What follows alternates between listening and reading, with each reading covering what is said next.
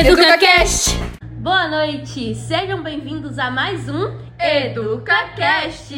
Eu sou Stephanie Araújo. E eu sou Caíla Holanda. E estamos aqui para mais um episódio da nossa semana educativa sobre planejamento e desenvolvimento de carreira.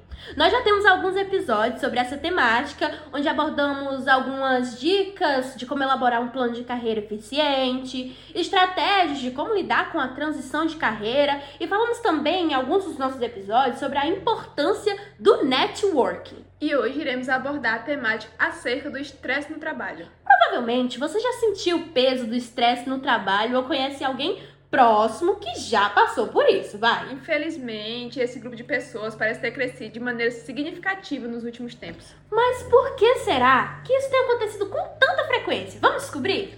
Para tirar nossas dúvidas, convidamos hoje duas psicopedagogas. Boa noite, meninas. Boa noite, meninas. Boa noite. Sou Lana Morgado, formada em psicologia na UFC e também sou psicopedagoga. Boa noite, eu sou Lara Castilho. Sou também psicóloga, pós-graduada em psicopedagogia. Aliás, é um prazer reencontrar minha ex-colega de turma e de jornada educativa. Sim, um prazer muito grande. Inclusive, queremos agradecer as meninas do EducaCast por essa oportunidade maravilhosa. Mas afinal, o que é o estresse? Bom, em primeiro lugar, vale saber que não é toda sensação de cansaço que caracteriza o estresse. Exatamente. Estamos acostumados a dizer que estamos estressados, mas há alguma diferença entre estar estressado ou simplesmente cansado, esgotado, angustiado?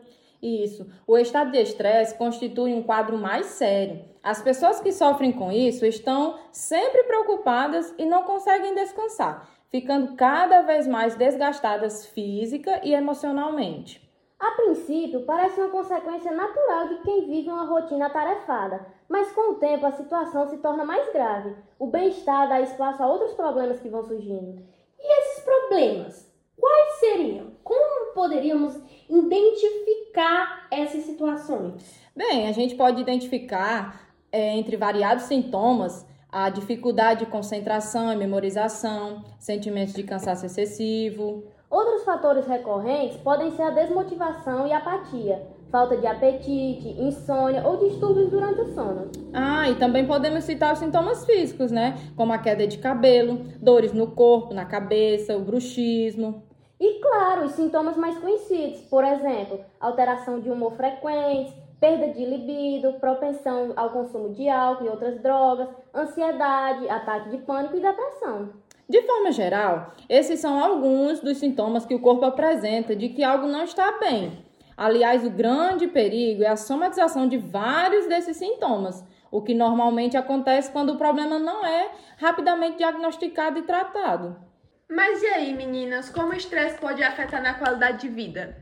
Sentir-se cansado é normal, mas não tratar um quadro de estresse com a seriedade que ele exige pode causar muitas complicações para a saúde. Imagine todos esses sintomas que nós falamos atuando juntos. É impossível sentir-se bem assim, não é mesmo? Sim, sem dúvidas. Nossa, é, eu tenho insônia e só ela já acaba comigo. Aí eu fico imaginando, somando todas essas outras coisas que vocês citaram, deve ser simplesmente assim, insuportável. Sim, sem dúvida. E além de, de, todas as situações delicadas na família e problemas financeiros, a vida profissional é uma das maiores causas de viver estressado. As cobranças dos chefes, o medo de ser demitido, então, misericórdia, né? Grandes volumes de trabalho, prazos apertadíssimos, mudanças na estrutura da empresa, enfim, há diversas razões para que isso ocorra. Como resultado, há um acúmulo de tensões e o nosso corpo tende a reagir, gerando descarga de hormônios Contudo, quando essa situação persiste, o organismo se enfraquece e fica realmente esgotado. Então, além do problema em si, dos sintomas que aparecem, é provável que aconteçam ainda outros efeitos. A irritabilidade começa a atrapalhar os relacionamentos pessoais e profissionais, fazendo até com que as amizades no trabalho fiquem abaladas. Sim, sem dúvida. Muitos clientes, pacientes meus já chegaram relatando que já chegam no trabalho cansados já, o que afeta a sua produtividade no seu trabalho e no resultado das entregas. A dificuldade de concentração aumenta as chances de erros que comprometem a reputação profissional, além de colocar em risco a própria vaga. Enfim, são diversas as consequências negativas que acabam afetando toda a qualidade de vida das pessoas. principalmente quando o estado de estresse não é reconhecido e tratado a tempo. Bem, eu acho que tá começando a se esclarecer o que é o estresse em si. Depois de todos os sintomas que vocês ou, é, falaram, que a gente ouviu falar, já deu para entender um pouco. Mas o que a gente quer saber, eu acho que o que a galera que tá ouvindo em casa quer saber realmente é o que fazer para lidar melhor com toda essa situação. Ah, uma boa pergunta mesmo. Ao reconhecer todos os sinais de estresse, o ideal mesmo é começar a mudar alguns hábitos para evitar uma piora do quadro. Essa atitude pode trazer toda a diferença para o bem-estar da pessoa. Embora procurar um profissional especializado, como um médico ou psicólogo, também seja um ótimo caminho, principalmente para os casos mais graves. Mas que mudança de hábitos seriam essas?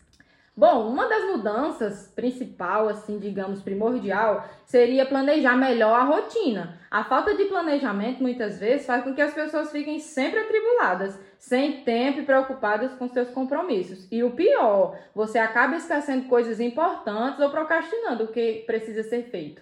Inclusive, ao se tornar mais organizado, você pode se surpreender ao encontrar mais tempo para realizar atividades em que nem pensava que era possível como voltar a estudar, ou encontrar uma vaga na aula de ginástica, por exemplo. Outra coisa é encontrarmos um hobby. Ninguém deve viver só de trabalho, mesmo que isso lhe traga muita felicidade e satisfação. O exagero em qualquer área da vida é capaz de trazer exaustão.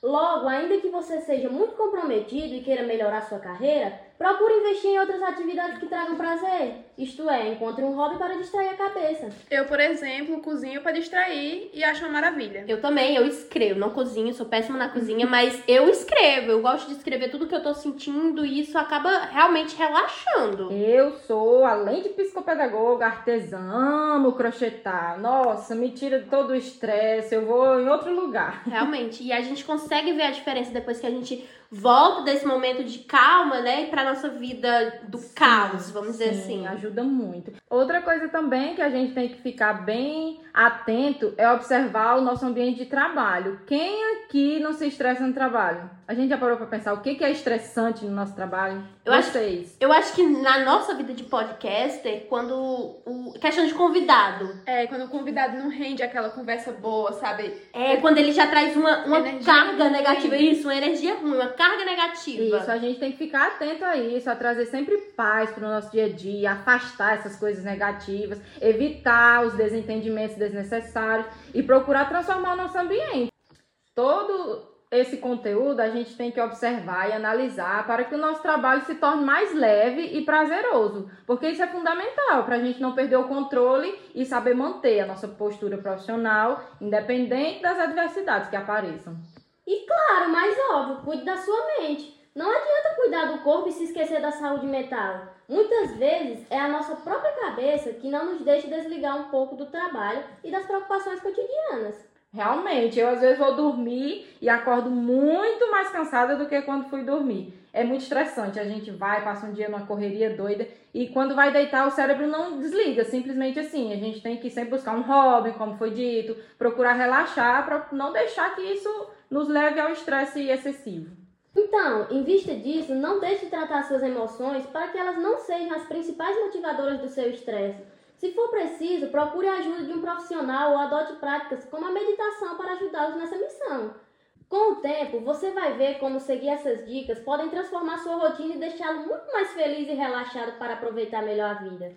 Bom, meninas, infelizmente o nosso tempo está esgotado, mas foi realmente um episódio esclarecedor. Nossa, sem dúvidas. Obrigada, Lauren. Obrigada, Lana. Sintam-se convidadas a retornar ao EducaCast quantas vezes vocês quiserem. Ah, nós que agradecemos e estamos honradas pelo convite, já estamos muito ansiosas pela próxima conversa. É um prazer estar aqui com vocês. E você de casa, gostou de saber como lidar com o estresse no trabalho? Se gostou, não se esquece de compartilhar esse episódio com todos os seus amigos para que eles também fiquem sabendo sobre esse assunto tão importante. E não se esquece de nos seguir em todas as nossas redes sociais. Vocês podem encontrar a gente como arroba EducaCast. Vamos ficando por aqui. Foi ótimo, foi maravilhoso. E é isso. Tchau!